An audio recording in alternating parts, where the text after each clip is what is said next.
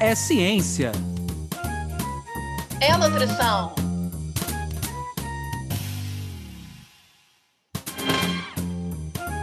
É nutrição É ciência.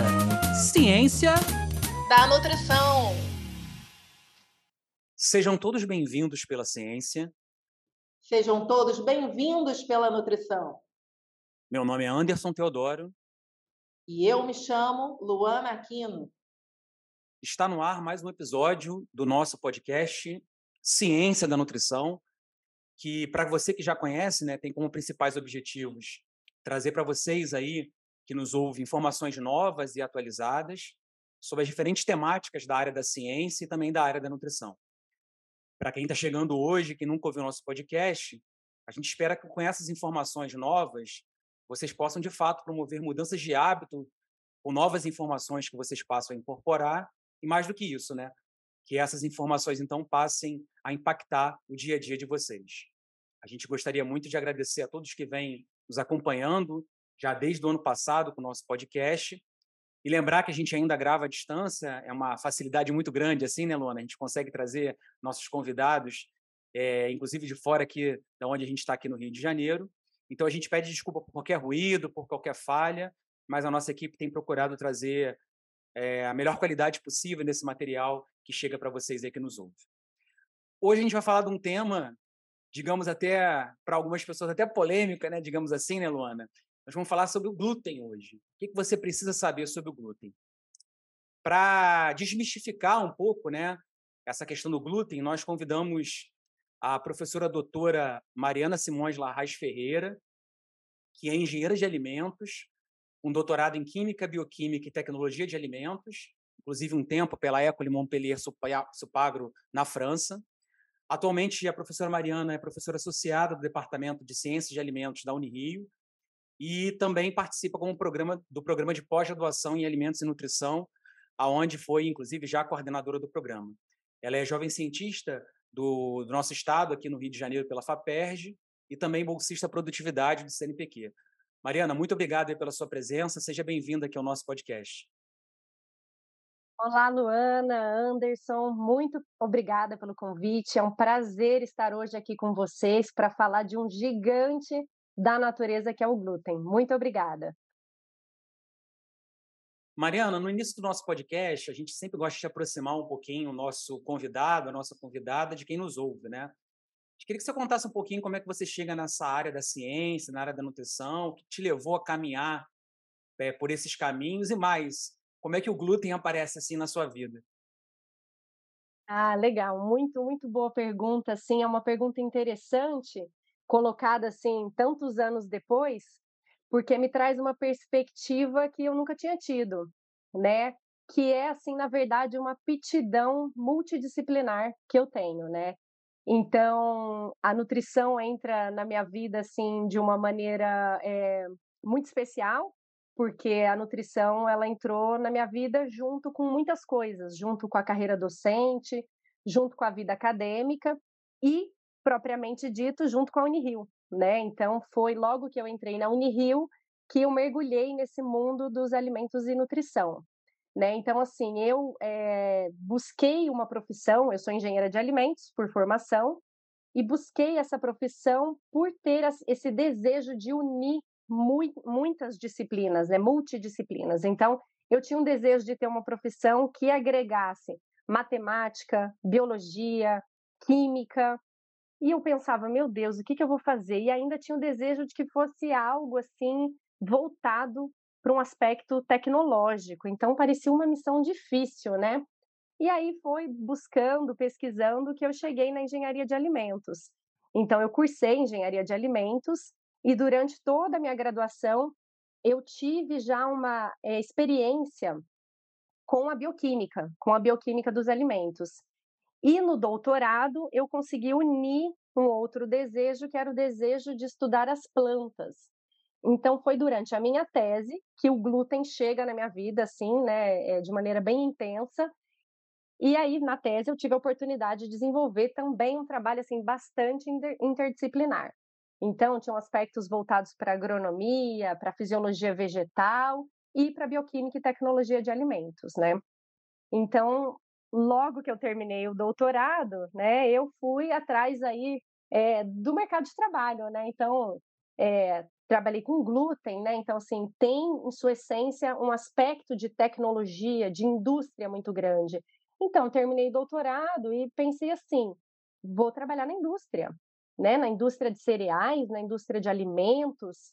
E aí terminei meu doutorado na França, né? Voltei para o Brasil. Quando cheguei aqui no Rio de Janeiro, especificamente, tentei, comecei a procurar emprego na indústria e, ao mesmo tempo, conhecendo as universidades e as oportunidades que, que tinham aqui na região, né? A gente tem muita oportunidade na carreira acadêmica na área de alimentos na região do Rio de Janeiro, né? No, no estado em geral, né?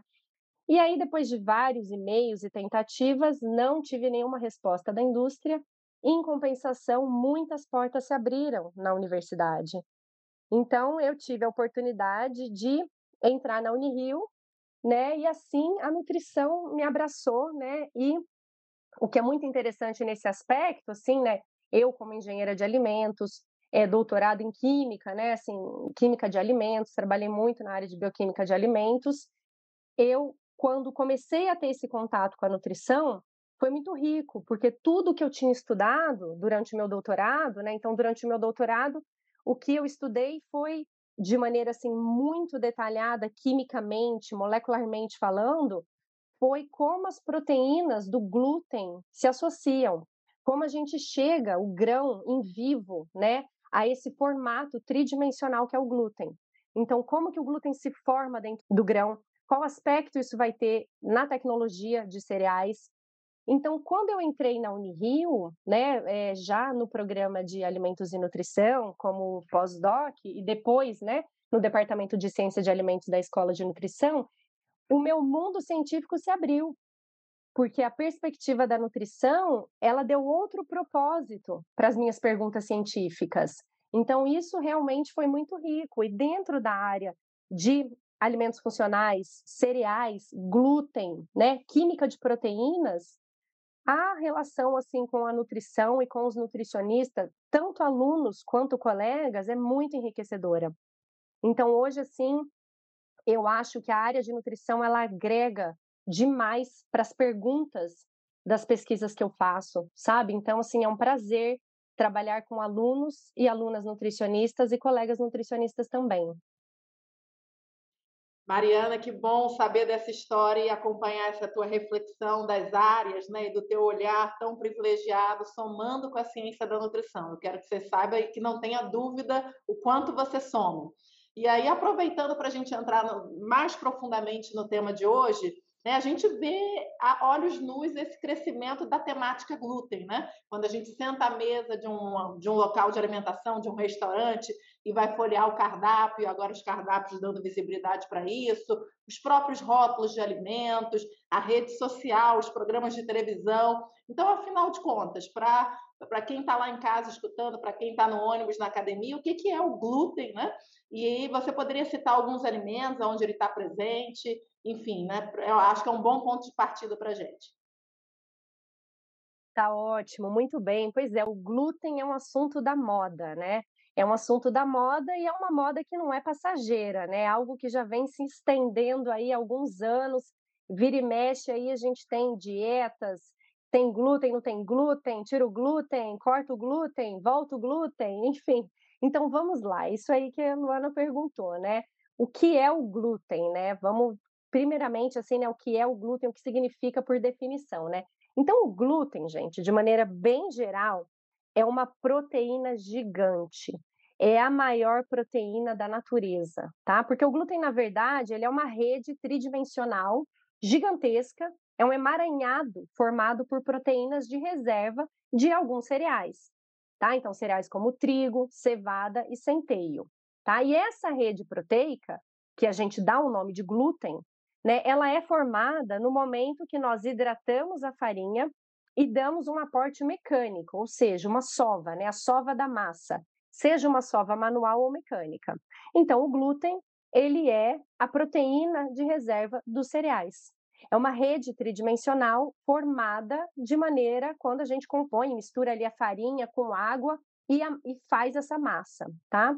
Mas assim, né? Por que, que o glúten é tão famoso, né? Quais alimentos contêm glúten, não contêm glúten? Então tem um aspecto do glúten que é muito interessante, é que ele pode estar presente em alimentos que naturalmente não possuem glúten, porque o glúten ele é um grande ingrediente da indústria dos alimentos. Ele é adicionado, é um ingrediente essencial para a panificação. Então ele pode estar presente em diversos alimentos, tá? E o grande debate, né? Então, alguns cereais contêm glúten ou não contêm glúten, pela sua genética, pela genética da proteína. Tá? Então, por exemplo, o caso da aveia, né, um caso muito clássico.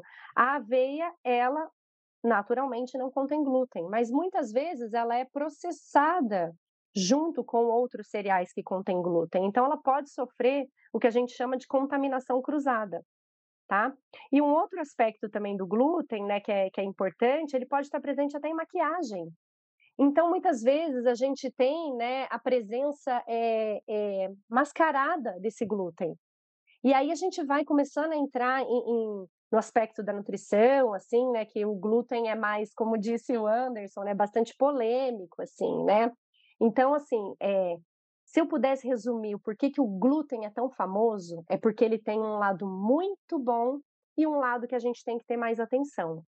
Né? Então, o glúten, ele é famoso porque ele é a base do pão. Gente, sem glúten não há o pão como nós conhecemos. Não tem jeito. Não há tecnologia que salve, não há tecnologia que crie, tá? Então, assim, as proteínas que formam o glúten né? No caso do pão, a gente está falando especificamente das proteínas do trigo. Por quê? Porque apenas as proteínas do trigo possuem as propriedades viscoelásticas, então a viscosidade e a elasticidade que a gente precisa para formar o pão. Os demais cereais, eles não têm essa característica tecnológica. Então a gente não consegue o pãozinho que a gente está acostumado a comer na padaria, obter esse pãozinho com outros cereais. Então, de um ponto de vista tecnológico, o glúten do trigo, ele é essencial para panificação e para massas alimentícias. E o que é mais incrível, assim, né, que a gente pode falar um pouco do trigo, é que existe variedade de trigo, né, e espécies, até mesmo espécies de trigo, que são específicas para todo tipo de alimento. Então, a gente tem espécies e, e, na verdade, variedades que são mais adequadas para fazer biscoito, outras que são mais adequadas para fazer macarrão, outras mais adequadas para o uso doméstico. E adivinhem só quem é o responsável por essa diversidade? Quem que dá a característica específica para uma farinha ser, poder ser utilizada para biscoito ou para macarrão? É o glúten. Então, assim, então o glúten, ele é essencial na tecnologia de alimentos. É um alimento de propriedades é, reológicas, que a gente chama, né? É, que não existe igual na natureza, tá? Lógico que a gente vai ter né, a participação, a contribuição de outros é, nutrientes que também têm aspecto tecnológico importante, como o amido, algumas enzimas também vão determinar o uso desse trigo, mas quem dá a palavra final da tecnologia dos cereais é o glúten, né? Mas aí assim, então esse é um resumo da parte boa, né, do trigo que eu falei, né? Mas a gente tem e para gastronomia também. Então assim, isso é fundamental no preparo dos alimentos, na obtenção dessa dessa viscoelasticidade, né? Quando a gente entra na nutrição, que é o assunto que a gente quer, né, falar aqui hoje, esse assunto vai ficando mais sério, né? Porque apesar dessas maravilhas que o glúten nos proporciona é, nos alimentos, há algumas é, proteínas, né?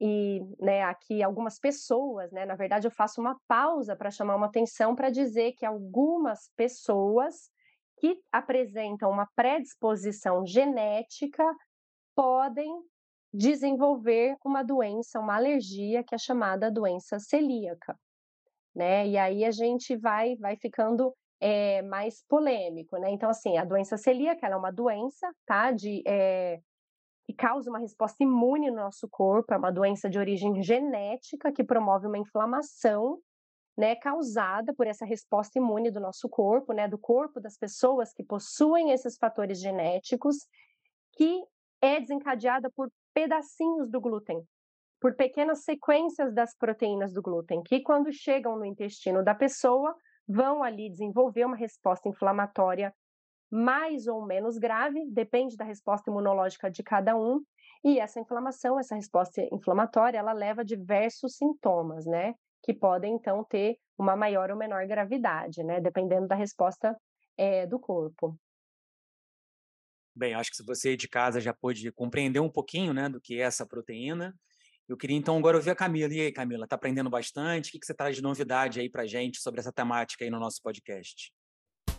Olá, Anderson, olá, Luana e olá, ouvintes do podcast Ciência da Nutrição. O episódio de hoje está recheado de informação de qualidade e estou aprendendo ainda mais sobre o universo do glúten com a incrível professora Mariana. E hoje trago como dica sobre a temática um vídeo, o qual outra professora de nutrição da Unirio, que já foi nossa convidada, a professora Leila Leão, através de um vídeo do canal do Núcleo de Imagem e Som da Unirio, o qual ela responde as perguntas mais populares da internet sobre o glúten. Então, caso você, ouvinte, ainda tenha algumas dúvidas, pode conferir lá no nosso site.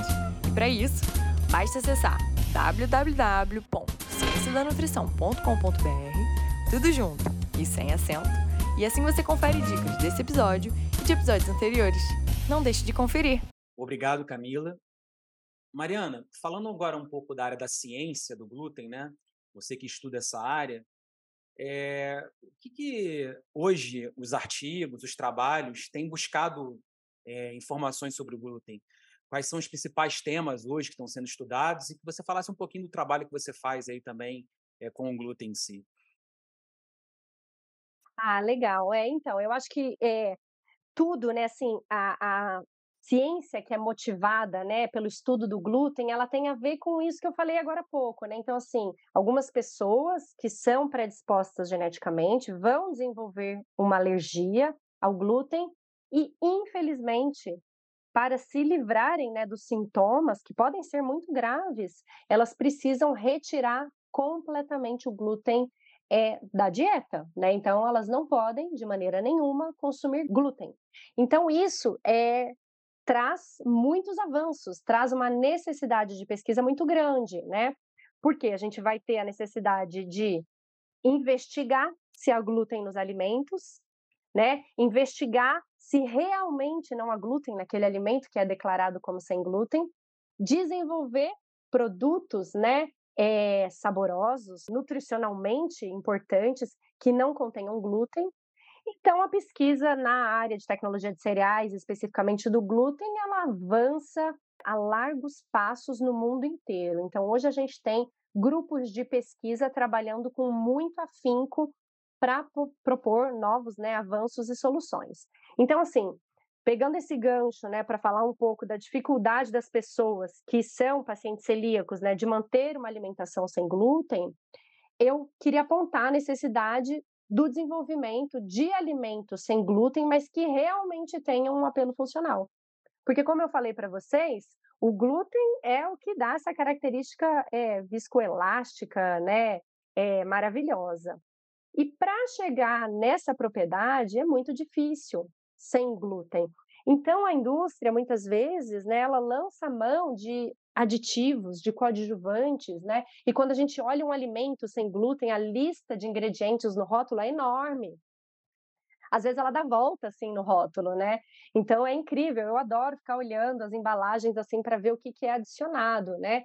Então, assim, é, desenvolver um alimento sem glúten tecnologicamente, sensorialmente, nutricionalmente adequado é muito difícil, é um desafio muito grande.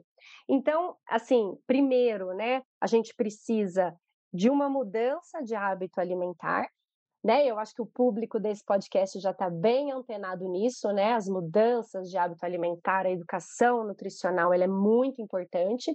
E o outro ponto, né, que tem a ver com os trabalhos que a gente desenvolve é, na Unirio, é o uso de novos ingredientes. Então, hoje a gente tem bastante é, pesquisa onde a gente tenta trabalhar com novos cereais, incorporando outros cereais que têm apelo é, funcional, que têm características de propriedade bioativas muito interessantes, como o milheto, o sorgo, que são tidos como cereais emergentes, que eram muito utilizados na alimentação animal e hoje tem sido assim estudados é, por várias unidades da Embrapa, inclusive que são parceiros grandes parceiros nossos na pesquisa, estão sendo estudados para incorporação e valorização na dieta humana. E esses grãos eles têm um apelo ainda mais interessante porque eles representam, né, eles são uma cultura sustentável. Então, o que, que eu quero dizer com isso? São grãos que suportam o calor, são grãos que suportam a seca, que necessitam de um aporte hídrico e de fertilizantes muito menor do que os cereais convencionais. Então, isso, assim, abre um campo de pesquisa enorme, né? Então, a gente tem trabalhado com esses cereais, utilizando tecnologias de alimentos, de processamento de alimentos que são tidas como clean label, né? Ou seja, que apresentam rótulo limpo. O que, que isso quer dizer? Com uso de poucos ingredientes. Né, a gente consegue, por meio, por exemplo, da extrusão termoplástica, que é um processamento físico, reorganizar essas proteínas e obter outras características tecnológicas, né? Mas assim, e o pãozinho da padaria? Não, não obteremos o pãozinho da padaria. Esqueçam o pãozinho da padaria.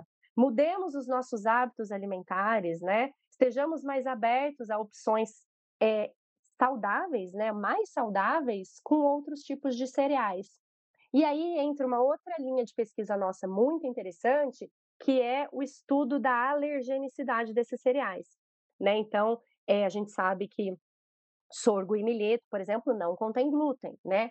Ok, mas e se nós pudermos aplicar tecnologias de processamento de alimentos de maneira a reduzir a alergenicidade desses cereais? Então, a gente entra numa outra linha de pesquisa é, nossa que nós estamos desenvolvendo no programa de Alimentos e Nutrição da Unirio, é até a tese de doutorado da aluna Thais Alves, que está estudando o impacto do processamento de alimentos, né, no caso do trigo, na alergenicidade. Então, nós aplicamos vários tipos de processamento, como cozimento, desenvolvimento de massa alimentícia, extrusão, até mesmo ozonização. Testamos vários tipos de tecnologias para analisar, né? Então a gente utiliza técnicas é, de ponta, né? Ferramentas analíticas de vanguarda, como espectrometria de massas, para estudar a alergenicidade. Então a gente vai buscar diretamente se houve uma mudança naquelas proteínas por meio desses é, processamentos. E nessa área, né, analítica, assim, né, de detecção do glúten, como eu falei no início, né, isso é uma preocupação tem muito ainda o que avançar. Né? Então, nessa área né, analítica de detecção, como eu falei anteriormente, é, nós temos muito que avançar. Né? Então, tem muita pesquisa para ser desenvolvida nessa temática. Então, assim, eu, eu citaria, por exemplo, a necessidade do desenvolvimento de material certificado de referência, porque gente, o que, que é isso? Né? São padrões que são desenvolvidos para garantir a qualidade dos resultados. Então, a gente precisa garantir que aquele alimento que diz ser sem glúten, que ele realmente não tenha glúten, né? Ou, ou quanto de glúten ele tem. Porque isso também é algo que depende do país. Então, cada país determina qual é o limite é, de, da presença do glúten para decidir se aquele alimento contém ou não contém glúten. Então, a gente tem também, em termos de legislação, de rotulagem, muito para avançar. Né? Então, é, por exemplo, no Brasil não há nenhuma obrigatoriedade de análise para garantir que aquele alimento não contenha glúten. E isso é fundamental. É fundamental que a gente faça esse tipo de, é, de certificação. Né? E eu acho assim, por fim, né, como, como eu mencionei anteriormente, né, a educação é, alimentar e nutricional também é fundamental. Então as pessoas precisam entender o que é o glúten, que o glúten é uma proteína alimentar e que por definição ela não tem ela não é tóxica. Né? Não há mal no glúten. O glúten é uma proteína de cereal. Eu só não, digo que ela é como todas as outras, porque ela não é. Porque ela é mais do que as outras. Porque ela tem uma capacidade de se polimerizar, ou seja, né, se juntar umas às outras e formar uma rede tridimensional que provê uma capacidade de, de é, viscoelasticidade como nenhum outro alimento apresenta tá? E além disso, né, então a gente tem que mencionar que o glúten está longe de ser um vilão, né? É fundamental que as pessoas entendam a importância nutricional dos cereais. Os cereais, principalmente o consumo de cereais integrais, né, no sentido de prover nutrientes e compostos bioativos é fundamental para para a população. Então, o consumo de cereais hoje, né, ele é visto como extremamente benéfico para a saúde. Perfeito, Mariana. Acho que vai fazer muito bem aí quando tiver a defesa dessa tese de doutorado, vocês voltarem aqui para contar para a gente do, do, podcast Ciência da Nutrição. Queremos ter aí o, o privilégio de poder ajudar vocês na divulgação desses resultados. Mas eu queria justamente caminhar por aí, porque eu achei super interessante nessa troca que a gente está tendo aqui no episódio de hoje, que você demarcou muito bem, né? Eu vou brincar aqui com os nossos ouvintes, a treta 1, que é essa confusão que alguns fazem em relação à questão da doença celíaca, do proibido, né? Mas eu diria que agora, aproveitando o teu olhar da ciência dos alimentos somado à nutrição, a gente vive um segundo momento da nutrição aonde é, algumas pessoas já começam a ficar esclarecidas disso. Agora surge um movimento de parte da nutrição, né, com essa alegação de o glúten como um fator inflamatório. Né? A gente escuta, escuta coisas e argumentos do tipo, né? É, ah, é uma superexposição na época dos nossos avós, né? É, tínhamos um acesso menor a fontes de glúten, um outro tipo de glúten, né? Estou falando aqui a grosso modo. E será que essa hipersensibilidade estaria associada a, como você falou, alergias, quadros de sobrepeso e obesidade? Então, eu queria muito que, assim, né, a ciência se desenvolve, mas que você pudesse, com esse duplo olhar precioso da ciência dos alimentos e também da ciência da nutrição, né, é, dar, enfim, né? É, mesmo que ainda não tenha finalizado aí os achados da tese de doutorado, levantar algumas hipóteses com o conhecimento do glúten em si. Faria sentido essa segunda linha da nutrição falando dessa, dessa quantidade, digamos, associada, mesmo nos casos em quem não tem a doença celíaca, isso ser um problema para outros desfechos de saúde? Olha, eh, Luana, eu acho assim, realmente a ciência está avançando muito, né? Está avançando muito, e o que a gente vê, a ciência em todos os campos, né?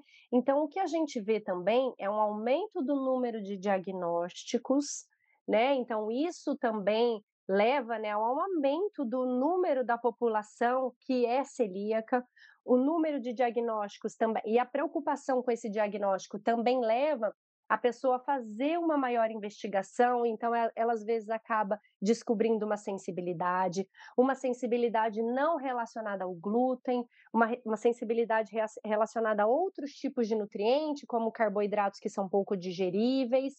É, o que eu posso dizer assim em termos de melhoramento genético do glúten é que né, os, os, melhoristas, eles buscam características tecnológicas, eles buscam características traços agronômicos, às vezes um maior potencial daquela planta se proteger no campo para ter um menor uso de defensivos agrícolas. Então, assim, é, a ciência ela vai caminhando junto, né? E eu acho que a nutrição tem feito seu papel, tem que buscar e, e o mundo é, inflamatório, né? O mundo das doenças intestinais ele é enorme, ele é enorme e ele ainda carece também de muitos achados, né?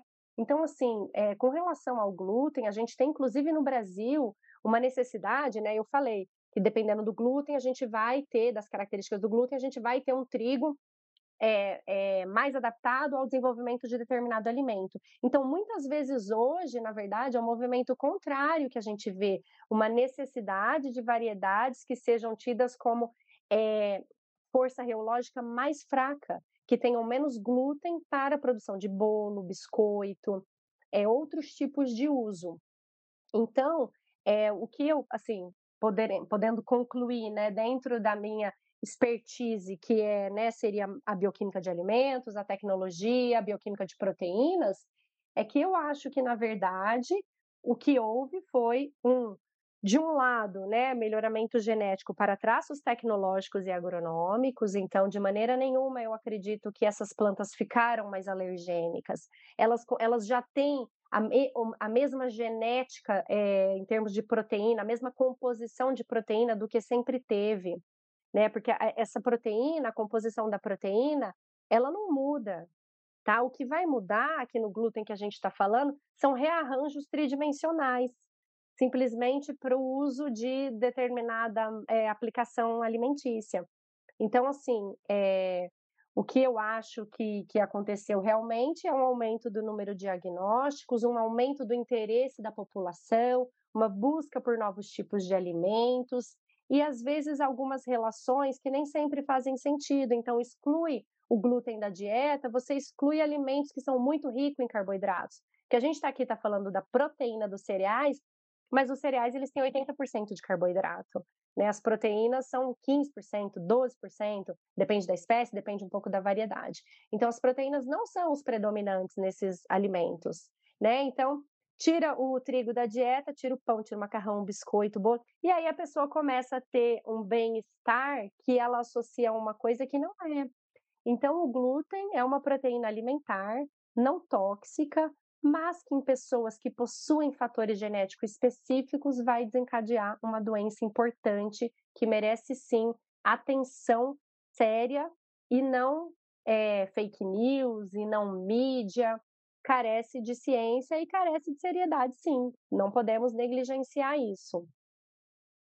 Mariana, entrando agora num lado mais reflexivo da nossa conversa, a gente sempre pede que o nosso convidado, a nossa convidada, escolha uma imagem para trazer aqui para a gente. Essa imagem vai estar disponível no nosso site www.ciencianutrição.com.br e a gente queria que você descrevesse um pouquinho essa imagem que você escolheu e dissesse o porquê né, que você escolheu essa imagem que tem a ver com o tema de hoje, que tem a ver com a área da nutrição.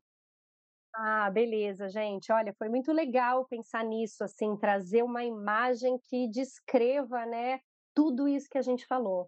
Então, eu tentei trazer uma imagem autoral Uma imagem construída com imagens da nossa pesquisa que traduz um pouco tudo que eu falei. Então, desde a importância né, e da riqueza da pesquisa realizada com glúten até os últimos achados, né? Então, a gente pode ver na primeira imagem né, um cultivo, uma foto do campo de, é, da produção né, do, da cultura do trigo. E o trigo é um dos principais cereais cultivados no mundo. A gente tem 760 milhões de toneladas ao ano e ele é considerado o principal cereal consumido né, pela população global. Em seguida, a gente já pode ver os trigos é após a colheita, né? Então é uma foto, né, é, dos grãozinhos já prontos ali para seguirem com o processamento. E na foto seguinte, a gente tem um corte longitudinal de um, um, apenas um grão de trigo, onde a gente pode observar duas texturas completamente diferentes. Então, de um lado, do lado esquerdo, a gente tem um grão farinoso e do outro lado a gente tem um grão vitroso. E esse mesmo grão, ele vai apresentar então características de glúten, dependendo da região dele, totalmente diferenciada. Então vocês imaginem, se um grão pode apresentar essa complexidade, Imagine as variedades existentes comercialmente de trigo. Imagine as diferentes espécies, porque nós temos espécies diferentes de trigo. Então, vocês podem imaginar a complexidade é, desse alimento, né? E as imagens seguintes, na verdade, eu vou resumi-las um pouco, elas são referentes à análise de proteínas do glúten, né? Então, a gente tem como, por exemplo, é um gel de eletroforese, um cromatograma, e um espectro, né, obtido por espectrometria de massas, todas essas análises, né, realizadas para apoiar estudos sobre a qualidade tecnológica e nutricional dessa matéria-prima incrível que é o glúten. Então, acho que é isso, pessoal. É, Luana, lá vem essa musiquinha dizendo que a gente tem que terminar o programa, hein? O programa tava bom hoje. Pois é, Anderson, que presença maravilhosa. Mariana arrebentou a boca do balão. Queria muito agradecer a você, Mariana, como sempre, inspiração pura. É, e agora eu queria saber da Bianca, que ela relembrasse aos nossos ouvintes aonde que eles podem encontrar mais episódios, aonde que eles podem interagir com a gente pelas redes sociais. Diga lá, Bianca. Olá pessoal, aqui é a Bianca e estou passando para avisar que as nossas redes sociais estão a literalmente um clique de você. Para nos encontrar no Facebook e Instagram, basta pesquisar por arroba podcast Ciência da Nutrição. E ó, você também pode acessar o nosso site através de cienciadanutrição.com.br, onde lá você vai encontrar mais informações sobre esse episódio e os anteriores. Obrigada, querida.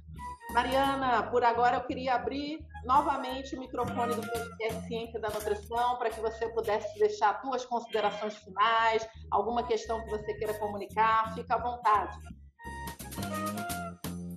Olha, gente, na verdade eu só tenho assim agradecer pela oportunidade de divulgar e disseminar um pouquinho a ciência e parabenizar vocês pelo trabalho maravilhoso que vocês estão realizando. Acho que a comunidade científica da Unirio brasileira toda está adorando. Então, assim, parabéns e muito obrigada, pessoal. Até a próxima. Obrigado, Mariana. Obrigado, Luana. Obrigado a você de casa aí que ficou até agora nos acompanhando. É, hoje eu queria terminar o programa é, com o exemplo do glúten, né? Acho que o glúten traz um, um belíssimo exemplo de vida para gente que para alguns pode ser um vilão, talvez para aquela pessoa que tem uma doença celíaca, mas para outras é muito importante, né? Ele ajuda muito, por exemplo, no desenvolvimento de vários produtos. Então, cuidado com o rótulo. Nem todo mundo é um vilão, nem todo mundo só traz coisas boas. E a nutrição é um belo exemplo disso, né? Não existe alimento totalmente ruim, nem alimento totalmente bom. Esse equilíbrio que a nutrição nos proporciona é esse equilíbrio que você vai encontrar aqui no nosso podcast. Mais uma vez, a gente queria agradecer muito a você que vem nos acompanhando. Continue divulgando o nosso trabalho nas redes sociais e a gente aqui está disposto a cada vez mais levar informação nova e atualizada para você podcast Ciência da Nutrição.